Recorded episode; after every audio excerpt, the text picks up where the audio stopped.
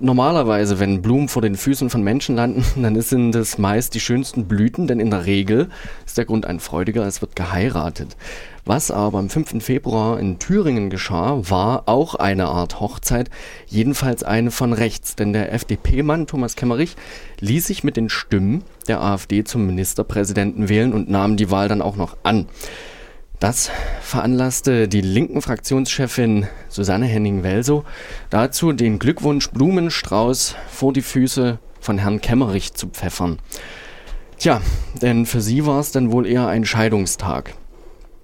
Wie es jetzt in Thüringen weitergeht, wie die Lage aussieht und was das auch für die Partei, die Linke in Thüringen bedeutet, darüber spreche ich jetzt mit der Fraktionsvorsitzenden und Landesparteichefin Susanne Hennig-Welso. Herzlich willkommen. Hallo. Hallo. Tja, na, bundespolitisch waren Sie ja bis zu dem Blumenstraußwurf mit Verlaub eher ein bisschen unbekannt und dann auf einmal ging es los. Sie verweigerten den Handschlag und haben ihm, den Herrn Kemmerich, den Blumenstrauß vor die Füße geworfen. Was hat Sie eigentlich dazu veranlasst? Was war in Ihnen los in dem Moment? Das war der tiefe Bruch mit demokratischen äh, Geflogenheiten, mit demokratischem Konsens. Wir haben noch eine Woche, zehn Tage zuvor den Tag der Opfer des, des Nationalsozialismus im Thüringer Landtag gedacht. Unter anderem dabei war auch mein guter Freund Günter Pappenheim. Wir kennen es jetzt schon viele Jahre. Günter Pappenheim war mit etwa 20 im KZ Buchenwald, hat äh, durch viel Solidarität im Lager überstanden und überlebt und ist heute auch zu jeder Gedenkveranstaltung. Und äh, was mich zu totaler Wut und Verachtung gebracht hat, dass sich äh, Thomas Kemmerich wissentlich und gewollt und absichtlich hat von den Faschisten der AfD im Thüringer Landtag wählen lassen. Wir wissen heute, dass da viel darüber gesprochen ist, dass die Bundesebene Bescheid wussten, dass da viel abgekadert worden ist, dass den Fraktionen schon sehr bewusst war, was dort passiert. Und äh, es war der Moment, an dem ich gedacht habe, wie soll ich Günther erklären, dass ich in diesem Parlament zu dem er noch Tage vorher gesprochen hat, wie Faschismus auch groß werden konnte in Deutschland, äh, wie ich ihm das erklären soll. Und äh, es war meine tiefe Verachtung, äh, Herrn Kemmerich sozusagen das Protokoll und Normalität zu verweigern. Ja. Wie ist es eigentlich? Haben Sie dadurch selber so ein bisschen den, den Glauben in die Demokratie verloren? Hat es einen neuen Blick auf die Demokratie gebracht für Sie selber? Na, definitiv. Also Demokratie sind ja auch immer Menschen. Das ist ja nicht irgendein Konstrukt, was jetzt äh, fest besteht oder ist irgendwas Abstraktes, sondern das, was wir Menschen, wir Politikerinnen, wir alle, die wir hier nehmen, daraus machen. Ich war äh, bis zu dem Zeitpunkt der festen Überzeugung, der Dammbruch nach rechts wird nicht passieren. Weil mit FDP und äh, CDU und natürlich auch zwei demokratische Parteien in der Opposition im Thüringer Landtag haben, neben Rot-Rot-Grün, die feste demokratische Prinzipien vertreten. Zumindest habe ich das mhm. geglaubt. Und äh, von daher hat das zumindest mein Vertrauen in Menschen erschüttert, die sich in Parlamenten bewegen und dem man glaubt, vertrauen zu können. Und ähm, Trotzdem muss ich natürlich Profi sein und versuchen, den Schulterschluss der Demokratin wiederherzustellen. Ja. Was mich aber, und das muss ich dann trotzdem noch sagen, weil du nach Enttäuschung fragst, was mich wirklich, wirklich beflügelt hat in den Tagen und beruhigt hat ein Stückchen weit, war das, was dann auf der Straße passiert ist, was bundesweit ja. an Druck auch zu Kämmerrecht, zu CDU und FDP erfolgt ist, äh, Petitionen, E-Mails, Massen von Menschen auf Straßen. Das wiederum hat mich beruhigt, dass unsere Gesellschaft funktioniert. Ja, denn über äh, die äh, Social-Media-Kanäle verschiedenster Menschen kamen ja dann auch gleich die Aufrufe zu spontanen Demos, war ja dann auch am Landtag und ähm, vor der Staatskanzlei, da, was wohl viel bewirkt hat dahingehend. Haben Sie den Schock jetzt schon selber verdauen können oder verstehen können, überhaupt in der ganzen Tiefe? Demokratie ist jeden Tag Arbeit und ist vor allen Dingen Arbeit mit Menschen und Kommunikation und Erklären, Facharbeit natürlich auch, aber wie gesagt, das hat viel mit Menschen zu tun. Ähm, ich habe den Schock noch nicht überwunden, weil etwas passiert ist, was ich äh, nach 75 Jahren ähm, nach der Befreiung auch vom KZ Auschwitz-Buchenwald, vor allem im Thüringer Landtag mit der Höcke-AfD, also wirklich dem faschistischen Flügel dieser Partei, nicht für möglich gehalten habe, dass ich äh, Parteien, die sich selber immer als das demokratische Spektrum, als bürgerlich bezeichnen, ähm, auf diese Leimspur der AfD reinfallen können. Und diesen Schock habe ich nach wie vor nicht überstanden, weiß aber, dass wir natürlich eine Verantwortung haben im Sinne von Die Linke, die SPD, die Grünen haben hier eine ganze Weile regiert, nämlich fünf Jahre. Und im Moment ist hier Stillstand und das geht eben auch nicht. Wie sehen denn jetzt eigentlich die Optionen aus, wie es im Land weitergeht? Denn einerseits könnte man äh, das Landesparlament neu wählen, es könnte ein neuer Ministerpräsident gewählt werden oder, was ja auch vor allem von Bundesseite her kommt, ist der Vorschlag einer Expertenregierung. Wie mhm. steht die Linke in Thüringen da? Also ich sag mal, eine Expertenregierung hatten wir fünf Jahre lang. Alle unsere Minister sind Experten in ihrem Fach. Ja. Ich halte auch die, die ganze Frage Expertenregierung äh, für ein Ablenkungsmanöver, um von der eigenen Misere und dem, der eigenen Verantwortung abzulenken. Weil ganz ernsthaft, wer soll denn ähm, sich zum einen dafür bereitstellen und zum anderen ein Vierteljahr Regierungsgeschäfte leiten, wo er überhaupt keine Ahnung hat. Ich meine, ein Ministeramt ist kein Ausbildungsberuf. Das, äh, da braucht man schon eine politische Grundhaltung zu. Die kann man jetzt teilen oder nicht. Also ich finde die Idee an sich äh, keine gute und würde sie auch nicht verfolgen. Deswegen, wie kann es aus unserer Sicht weitergehen? Ich habe es ja schon gesagt, wir brauchen dringend eine Regierung in Thüringen, die nicht nur aus Staatssekretären und einem geschäftsführenden Kämmerich besteht. Deswegen werden wir mit der CDU verhandeln, ob es möglich ist, Bodo Ramelow in einem ersten Wahlgang als Ministerpräsidenten zu wählen, noch in diesem Monat. Also sprich im Februar. Und ähm, sollte das nicht der Fall sein, sollten wir nicht die Stimmen der CDU bekommen, sollte sich das andeuten, dass wir wieder ähm, hinters Licht geführt werden und weiter beschädigt werden sollen, beziehungsweise unser Kandidat, dann werden wir Bodo Ramelow nicht aufstellen. Das bedeutet dann sofort Neuwahlen, wobei auch das nicht sicher wäre, weil wir eine Zweidrittelmehrheit im Parlament brauchen. So, und diese Zweidrittelmehrheit ähm, will eigentlich keine Partei gerade herstellen, also weder die CDU noch die FDP.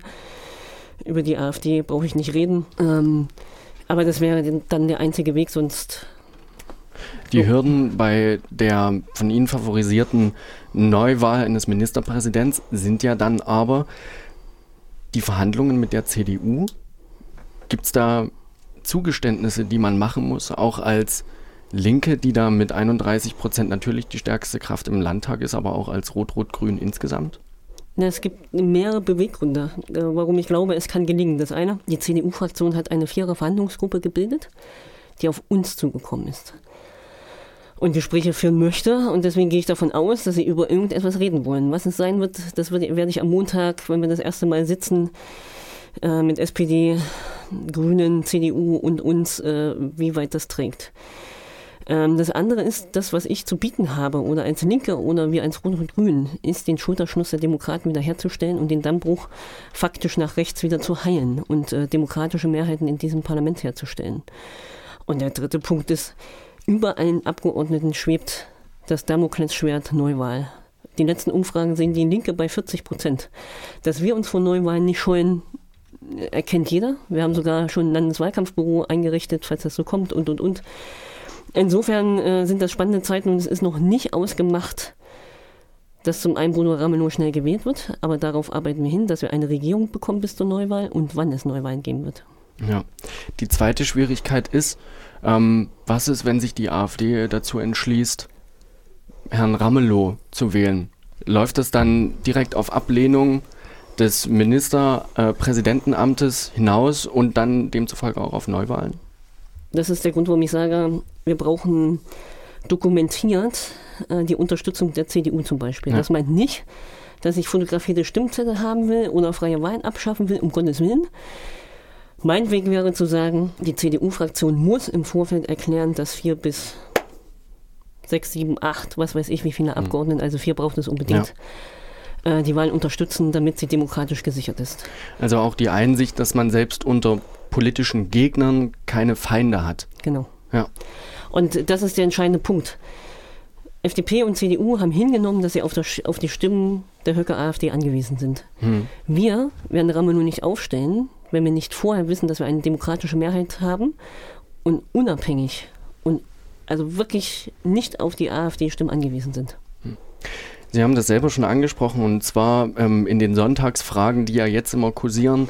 Die neueste ist von, ähm, vom 14.02. jetzt, in der die Linke die 40 Prozent hat. Ähm, und der Zuwachs ist eigentlich eins zu eins der, der von der CDU kommt. Für, über wen sagt das mehr aus? Über die Linke in Thüringen oder über die CDU? Na, ich würde sagen über beide. die 31 Prozent, die wir zur Landtagswahl abgebildet haben, ist ja schon äh, ein Fingerzeig darauf, dass wir durchaus als Linke in die bürgerliche, in die Mitte der Gesellschaft vorgestoßen sind. Also dass wir eigentlich die Mitte bilden und sehr weit verzweigt und vernetzt sind. Auch da war schon erkennbar, dass viele Menschen die CDU mit der Erststimme gewählt haben, in der Zweitstimme die Linke gewählt haben. Das hat viel mit Bodo Ramelow zu tun, weil er derjenige war, auch in den vergangenen sechs Jahren, der als Landesvater durchaus über alle Parteigrenzen, also demokratische Parteigrenzen hinweg gewirkt hat und das Land zusammengeführt hat. Also das war, glaube ich, ziemlich erkennbar. Und äh, jetzt ähm, kommt hinzu, dass hier ziemlich deutlich ist, wen man wählen muss, wenn man keinen Pakt mit den Rechten haben will. Ja. Das ist zum einen ziemlich deutlich in diesen Umfragen und zum Zweiten glaube ich, äh, dass es eine Ansage ist, dass man Bono Ramelow will. Das zeigen auch die Nebenfragen, die noch mhm. gestellt worden sind.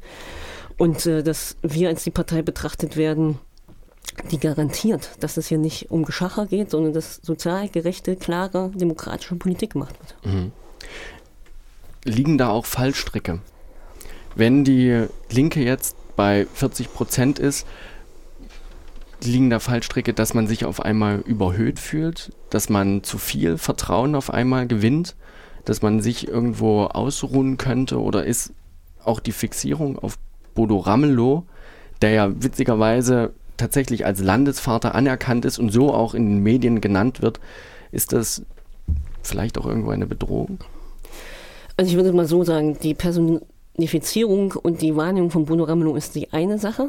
Wir wären aber als Linke in den Umfragen nicht so stark, wenn wir nicht äh, als Team wahrgenommen werden würden. Also es wäre sehr erkennbar, wenn wir völlig anders ticken würden als Bodo Ramelow.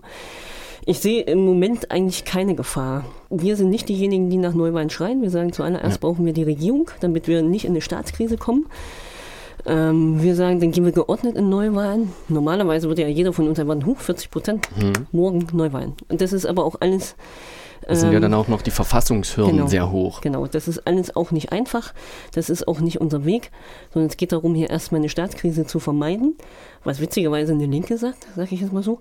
Ja, ähm, und äh, ich glaube, es wird sehr deutlich, dass wir da die Verantwortung tragen und äh, diejenigen sind, die den Überblick behalten. 40 Prozent sind auch schön zu lesen, hatten wir noch nie. Wir sind gerade die einzige Partei in irgendeinem Bundesland, die solche Ergebnisse erzielt. Nicht mal die CSU schafft das. Ähm, aber es sind halt auch Umfragen ja. und es sind immer auch zeitliche Abschnitte. Äh, zurück von den Umfragen und hypothetischen Werten zu dem faktischen, zu dem, was ist. Haben Sie von Herrn Kemmerich eigentlich äh, schon mal wieder was gehört in der Zeit? Nein. Nein. Ich las nur heute in, auf Twitter, dass nicht mal die Staatssekretäre seine Handynummer haben. Das heißt, der Herr Kemmerich ist abgetaucht. Ich kann Ihnen das nicht sagen. Äh, ich habe äh, weder seine Handynummer noch Kontakt noch Irgendwas, alles, was ich über ihn weiß, erfahre ich aus Presse. Das heißt ja dann auch, dass die Verantwortung umso mehr bei allen Parlamentariern eigentlich liegt, den Laden am Laufen zu halten. Mm -mm. Da würde ich ein bisschen widersprechen. Das eine ist natürlich das Parlament, das Gesetze verabschiedet und so weiter. Aber die eigentliche Last, äh, was den Alltag in Thüringen angeht, also Gesetze umzusetzen, Geld auszuzahlen, ja. sich um Leute zu kümmern, das liegt jetzt auf den Staatssekretären von Rot und Grün. Also die sind ja noch im Amt. Jetzt ist es natürlich so, dass es weitergehen muss. Sie haben gerade eben schon gesagt, die Lage ist schwierig. Auf welche großen Entscheidungen steuert das Land Thüringen eigentlich zu? Mir würde da als erstes einfallen, der nicht beschlossene Haushalt für das Jahr 2021. Also in der Regel wird so ein Landeshaushalt auch immer Ende des Jahres beschlossen. Also sprich im Dezember, das ist der Haushaltsmonat. Aber ich äh, kann auch sagen, einen Haushalt aufzustellen, und sei es nur für ein Jahr, dauert eigentlich anderthalb Jahre. Das heißt, es gibt ja schon Pläne im Finanzministerium, aber das Parlament müsste spätestens im Juni das erste Mal den Haushalt im Parlament haben. Falls sich das jetzt noch länger hinzieht, werden wir das nicht haben und wir werden 2021 mindestens in einer haushaltsfreien Zeit rutschen. So sehr sich das Parlament beeilt. Aber auch da gibt es Verfassungsfristen, gesetzliche Fristen, Anhörungsgebote äh, und und und, was das insgesamt nicht ganz einfach macht. Das zweite ist zum Beispiel die Vertretung im Bundesrat, also der Länderkammer. Haben war wir ja heute jetzt gesehen. ganz aktuell, war ja Thüringen nicht vertreten. Also Kämmerich Zitat, hätte Kämmerich, da sein können, um nicht zu ne? provozieren. Ja, das äh, pff, muss ja jeder selber entscheiden. Ich meine, ja. ich finde das auch besser so. Äh, allerdings, da sieht man auch, dass wir dann keine Stimme in der Länderkammer haben. Hm. was auch bei vielen Gesetzen nicht ganz einfach ist. Ein Beispiel, es war, zum, äh, es war Thüringen ähm, und wir als Rot-Rot-Grün den, den, Gesetzentwurf eingebracht äh, hatten für die Homo-Ehe.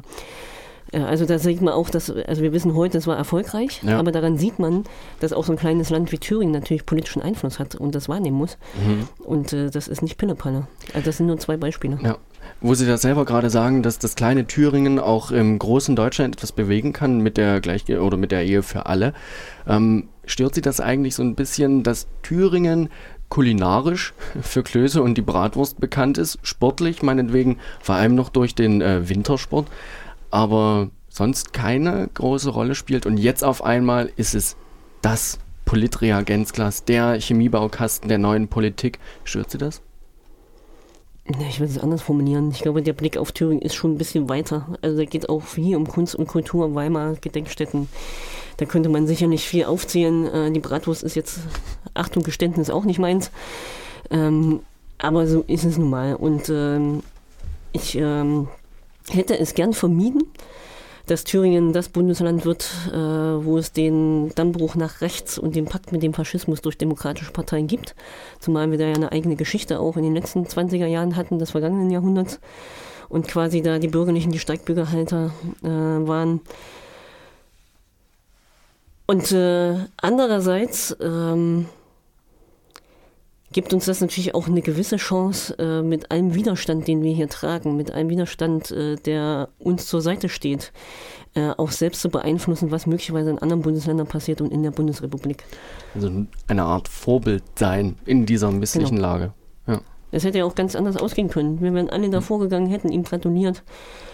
Ja, ja, ist jetzt so, benenn mal deinen Kabinettsmitglieder, dann geht's Machst du schon, weiter. Thomas. Genau. Hm. Ja, aber dagegen also ich meine, ich muss man deutlich sagen, nicht unser Weg gewesen, hat man ja auch gesehen. Ja. Aber auch, ich denke, eine solche Reaktion hätte einen ganz anderen Widerhall auch in der Bundesrepublik gehabt. Hm. Ähm, Reaktion, Sie hatten das vorhin schon mal angedeutet, es gab die Spontis direkt nach dieser Wahl, nach dieser Nachricht. Jetzt versammelt sich am 15.02. in Erfurt wieder ein großer Protest. Was ähm, wird da auf die Menschen in Erfurt zukommen? Na, auf die Menschen in Erfurt wird zukommen, dass sehr viele Menschen nach Erfurt kommen, hoffe ich. Und sie sich mit ihnen ihre Stadt teilen und sie hoffentlich äh, freundlich begrüßen. Soweit ich weiß, werden über 5000, möglicherweise auch 10.000 Leute hier erwartet, um gegen den Pakt mit dem Faschismus äh, zu demonstrieren. Ich finde das äh, auch innerhalb von einer Woche, zehn Tagen, ich meine, auch wir reden heute hier, das ist noch keine, keine zwei Wochen her. Und ja. wir haben das Gefühl, das könnten schon zehn sein.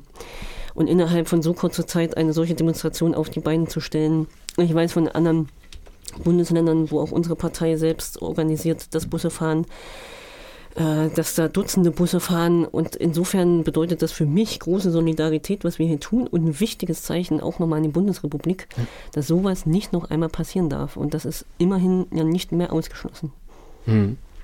In all dem Trubel ist es natürlich auch schwer, mal abzuschalten. Ihre Ma Maschine, nenne ich es jetzt mal, läuft ja nun schon vor der Wahl. Die war ja Ende Oktober, noch mit dem ganzen Wahlkampf. Dann die zehn, auch Koalitionsverhandlungen, auch Gespräche mit CDU und FDP. Jetzt der Paukenschlag im Februar. Wie kommt man da eigentlich mal zur Ruhe? Also in solchen Phasen wie in der vergangenen Woche gar nicht. Das äh, ist aber auch okay. Fakt ist, dass mich ja auch nicht nur selber trifft, sondern auch viele andere, die ehrenamtlich mit uns Wahlkampf gemacht haben, die jetzt mit verhandelt haben und so, dass wir eigentlich jetzt ein Dreivierteljahr ähm, massiv unter Strom standen. Für mich bedeutet zur Ruhe zu kommen, Sport zu machen, tatsächlich, auch äh, viel Fußball zu spielen, so, also so viel wie geht in den Wald Fußball, zu gehen. Ja, ja, aber Sie sind ja eigentlich ausgebildete Eisschnellläuferin. Wagen Sie sich noch ab und zu mal auf die Eisbahn? Wagen ist gut, es wagt sich kein anderer mit mir. die rote Rakete. Nein, aber auch, ähm, also mich tatsächlich sportlich so auszupowern, dass ich ähm, all das an Banners loswerde, was vielleicht mein Kopf äh, angeht, äh, mich äh, also mein Sohn ist sechs, viel Zeit mit meinem Sohn zu verbringen, so viel Zeit wie ich habe, weil der mich garantiert runterholt, weil ich da gar keine Chance habe, äh, mich ähm, zurückzuziehen, zu verweigern, weil die das gleich merken. Ich habe auch einen Hund, mit dem gehe ich dann in den Wald, aber auch das ist alles sehr begrenzt. insofern, ähm, das ist das, was ich allein machen kann. Ansonsten immer gute Freunde treffen und in der Familie abtauchen. Ja, jetzt will ich aber noch wissen, wenn Sie da sportlich viel unterwegs sind und Fußball spielen, teilen Sie da auch so viel aus wie im Plenarsaal? Ich wüsste nicht, dass ich im Plenarsaal viel ausgeteilt habe. Aber Sie sind ja auch schon bekannt für klare Kanten und klare Ansagen.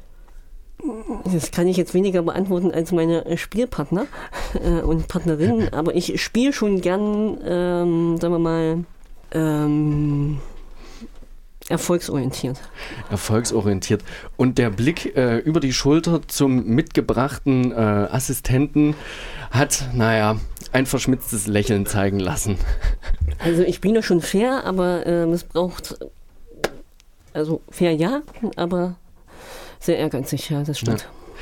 Wenn Sie noch Wünsche offen haben oder hätten, jetzt für dieses Land in dieser Situation, was wären das für welche?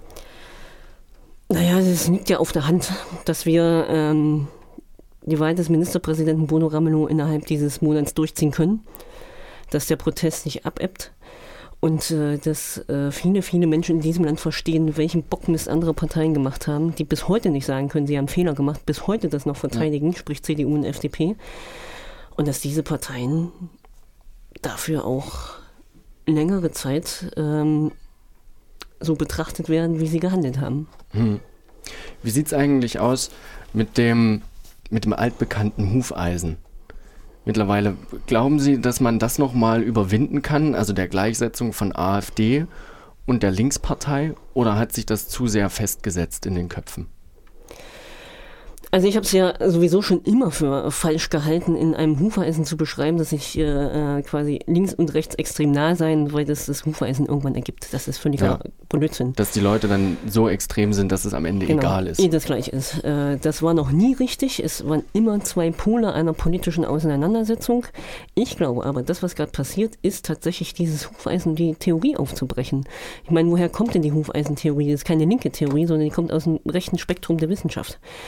Ähm, und insofern, das, was ich zumindest in den Social Medias erlebe oder auch in Diskussionsrunden oder jetzt auch an Aufforderungen an die CDU, die Gleichsetzung äh, aufzuheben zwischen Linken und FD, äh, AfD in dem Unvereinbarkeitsbeschluss und Zusammenarbeitsbeschluss, da wird schon ähm, auch in völlig anderer Form und Art und Weise ähm, die Hufeisentheorie äh, quasi ad absurdum geführt. Ich glaube, das ist ein positiver Effekt dieser ja. Situation gerade dass sich die Verhältnisse vielleicht nochmal neu ordnen.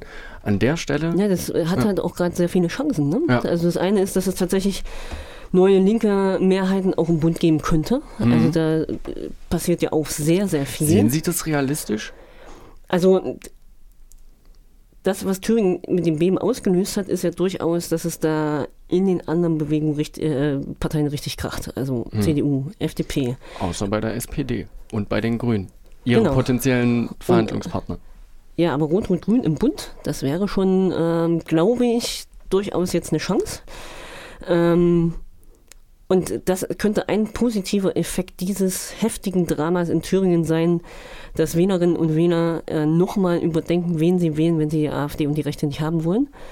Und ähm, dass sie noch einmal genauer hinschauen, äh, wo eigentlich tatsächlich für die Menschen im Land Politik gemacht wird und nicht für die Parteien. Und deswegen glaube ich, ist da eine große Chance drin. Hm. Das, jetzt kann ich glaube ich mein Schlusswort setzen. Mit, noch, nicht doch. Nämlich mit Rot-Rot-Grün auf Bundesebene als große Wunschvorstellung von Susanne Hennig-Welso, ähm, der Fraktionsvorsitzenden und Chefin der Thüringer Linkspartei. Vielen Dank, dass Sie hier im Studio waren bei Radio Frei. Und äh, ich wünsche Ihnen dann noch das Beste und starke Nerven noch. Vielen Dank und euch auch. Danke. Tschüss.